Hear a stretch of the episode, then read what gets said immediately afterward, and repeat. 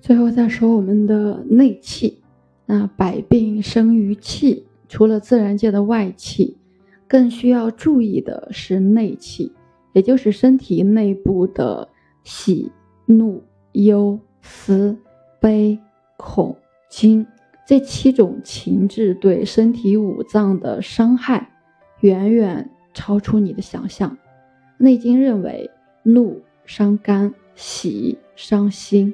思伤脾，忧悲伤肺，惊恐伤肾，所以能控制自己的情绪，其实就掌握了人生。三国时期的诸葛亮三气周瑜，就把文武双全的吴国大都督气得吐血而亡。可是后来诸葛亮用激将法对付司马懿就不好使，司马懿穿上他派人送过去的女人衣服，向他行礼，反而把他气得不轻。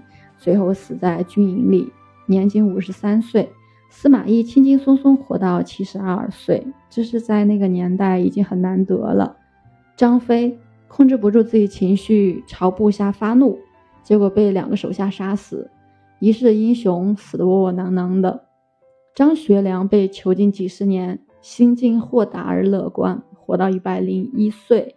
那更有恬淡虚无、真气从之的。皇帝活到一百二十一岁，辅佐文武周公的姜子牙活到一百三十九岁，这才是真正的长寿专家。生命啊，就是一股流动的气，生命在于呼吸之间。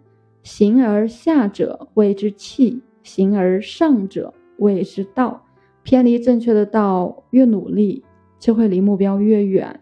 所以，我们不要去忽视这个气，你呢，只有好好的把握气，好好的去练习我们的呼吸基本功法，才可能拥有健康、快乐、长久的人生。